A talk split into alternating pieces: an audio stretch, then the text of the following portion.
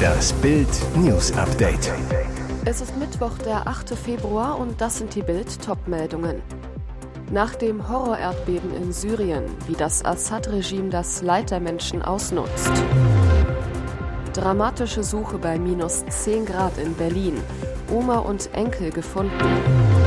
Illegales Autorennen. Polizei ermittelt gegen HSV-Stars. Auf dem Platz ein Team, auf der Straße Rivalen.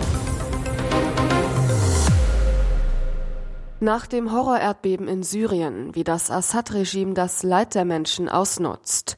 Keine 24 Stunden waren vergangen, als das Assad-Regime damit begann, die Erdbebenkatastrophe zu instrumentalisieren.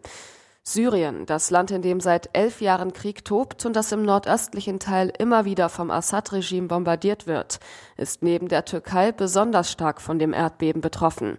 Doch Assad nutzt die Tragödie für eine Kampagne. Sein Regime will plötzlich auf dem internationalen Parkett als Partner angesehen werden. Als habe es nicht in den vergangenen Jahren sein Land in den Abgrund gerissen, als habe es keine maßlosen Verbrechen an der eigenen Bevölkerung begangen. Bereits am Tag des Erdbebens, am Montag, propagandierte Außenminister Faisal Mekdad im Staatsfernsehen, Damaskus sei bereit, alle Verfahren zu erleichtern, die für internationale Organisationen notwendig sind, um humanitäre Hilfe zu leisten. Michael Horowitz, Analyst der Nahostdenkfabrik Lebeck International zu Bild, das syrische Regime hat in der Vergangenheit humanitäre Hilfe als Waffe eingesetzt, indem es die Hilfe zwang, über offizielle Kanäle zu laufen. Gebieten, die nicht unter seiner Kontrolle stehen, wurde humanitäre Hilfe verweigert. Die Hilfe wird nur an diejenigen verteilt, die dem Regime treu ergeben sind. Der Experte geht davon aus, dass der syrische Diktator jetzt ein ähnliches Spiel spielen wird. Dramatische Suche bei minus 10 Grad in Berlin. Oma und Enkel gefunden. Erlösende Nachricht von der Polizei. Die vermisste Oma und ihr Enkel wurden nach einem Hinweis gefunden. Sie kam mit leichten Unterkühlungen in ein Krankenhaus.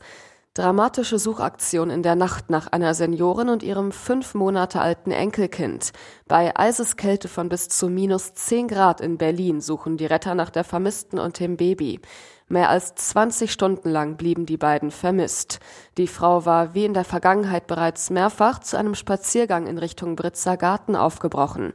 Die sonst sehr zuverlässige Frau kehrte nicht in die Wohnung der Tochter zurück. Niemand wusste, wo sie ist. Das Enkelkind bedurfte dringend der Versorgung durch die Mutter. Auch in der Dunkelheit durchsuchten die Helfer von Polizei und Feuerwehr weiter die Gegend. Dabei kam in der Nacht zum Mittwoch auch eine Drohne zum Einsatz, die Aufnahmen von der Umgebung anfertigte. Auch das zunächst ohne Erfolg. Nach Hinweisen suchte die Polizei am Mittwochmorgen dann an der Berliner Stadtgrenze in Lichtenrade am Kirchhainer Damm.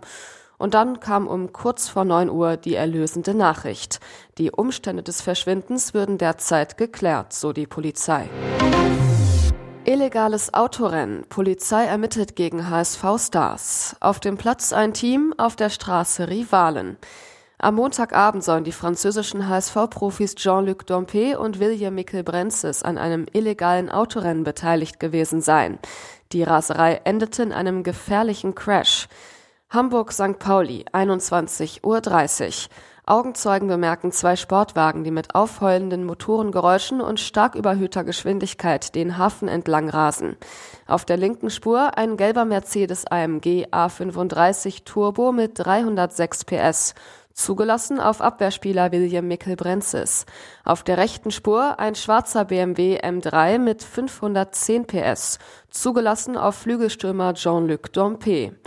In Höhe des Fischmarkts kommt der BMW plötzlich von der Straße ab. Der Wagen durchbricht eine 30 Zentimeter hohe Mauer an der Promenade, zerstört eine Bushaltestelle. Der Gesamtschaden rund 150.000 Euro.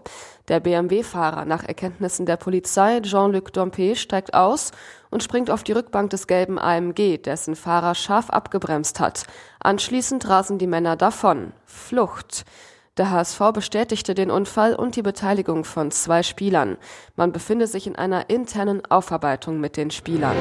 Wen er skeptisch sieht, wer sein Vertrauter im Team ist. Die Hönnesrolle im Bayern-Machtkampf. Der Februar begann in München mit einem Knall. Das Neuer-Interview hat beim deutschen Rekordmeister ein großes Beben verursacht. Die Fronten sind verhärtet. Der Machtkampf zwischen Nationaltorwart Manuel Neuer und Bayern-Trainer Julian Nagelsmann eröffnet.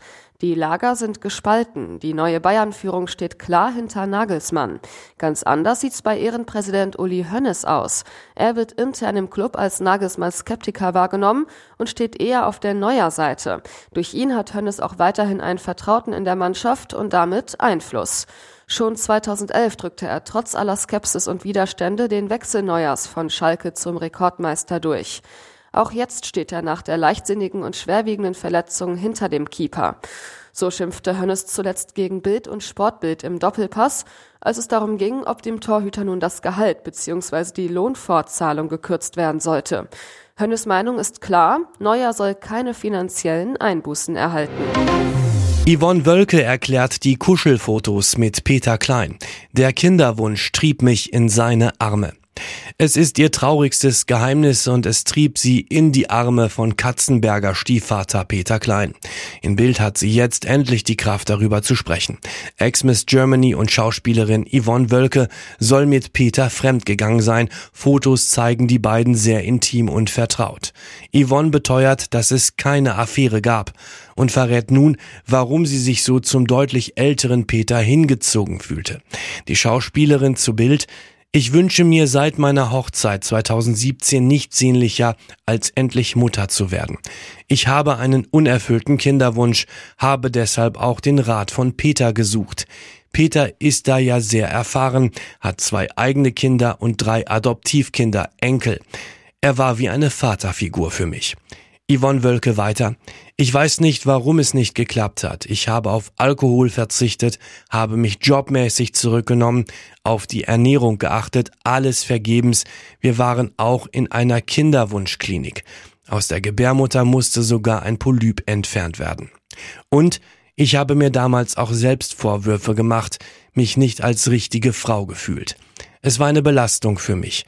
Dass ich jetzt derart angefeindet und beschimpft werde, ist ganz traurig für mich. Kommentar zum Wertverlust beim Gehalt. Ein Deutscher muss Mr. Euro werden. Von Jan W. Schäfer.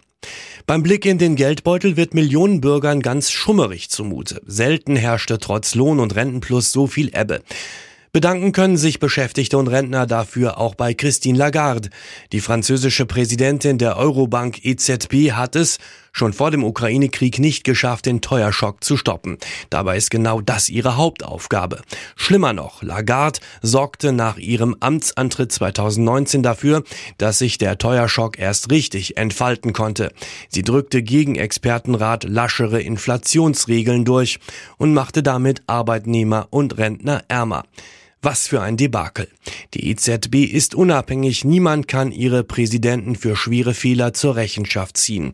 Umso wichtiger, dass die Euro-Chefs einen Top-Job machen. Ganz in der Tradition von Bundesbank und stabiler D-Mark. Der nächste EZB-Chef muss daher endlich mal ein Deutscher sein.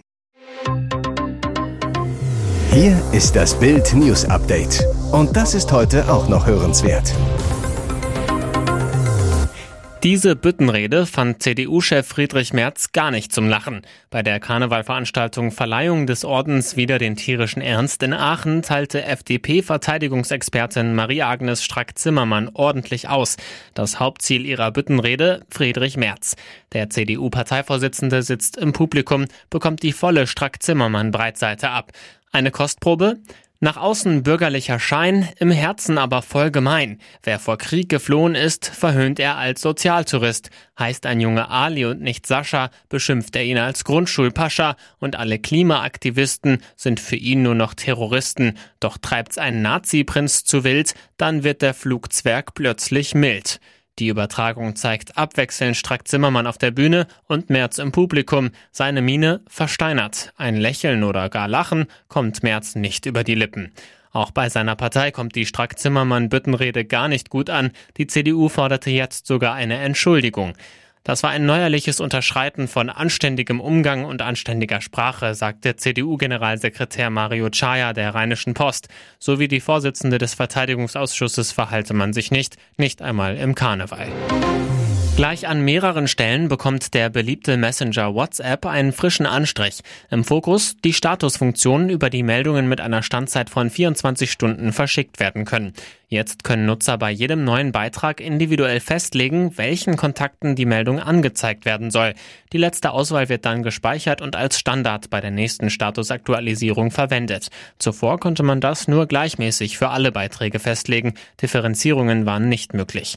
Damit man nichts verpasst, führt WhatsApp eine neue Benachrichtigung ein, den Profilring. Sobald ein Kontakt eine neue Statusmeldung teilt, erscheint ein grüner Kreis um dessen Profilbild, sowohl in Chat- und Gruppenlisten als auch in den Kontaktinfos. Auch das gab's schon bei Signal. Vorteil des Konkurrenten, dort lässt sich die Story-Funktion, die viele nervt, auch einfach vollständig deaktivieren. Außerdem ist es bei WhatsApp künftig möglich, direkt mit Emojis auf einen Status zu reagieren, wenn man auf der Meldung nach oben wischt. Dies sei die von den Nutzern am meisten gewünschte Funktion gewesen, teilte der Facebook-Konzern Meta mit. Grund, bei Instagram ist das Feature schon längst in Fleisch und Blut übergegangen. Wie sehr sich doch Kunstexperten irren können. In der Sendung Bares für Rares Österreich bei Servus TV verschätzten sie sich völlig beim berühmten Dresdner Maler Ferdinand von Reisky. Ein Gemeindebediensteter aus Niederösterreich brachte von Reiskis Ölgemälde Wilde Kaninchen im Grase zum Schätzen. TV-Experte Professor Erich Trommeier, der einst beeideter und gerichtlich zertifizierter Sachverständiger war, bewertete das Gemälde mit 500 bis 600 Euro, kritisierte den miesen Zustand. Für 550 Euro Bargeld luchste ein TV-Händler dem Besitzer das Gemälde am Ende ab. Und danach begann eine wundersame Wertsteigerung. Der Händler verkaufte die Kaninchen für 2000 Euro an einen Kollegen, der ließ sie in Wien versteigern, Erlös 43.520 Euro. Reisky-Experte Stefan Günther vom Kunstauktionshaus Günther zu Bild, da lag der Schätzer ordentlich daneben. Gemälde des Malers von Reisky erzählen deutlich mehr.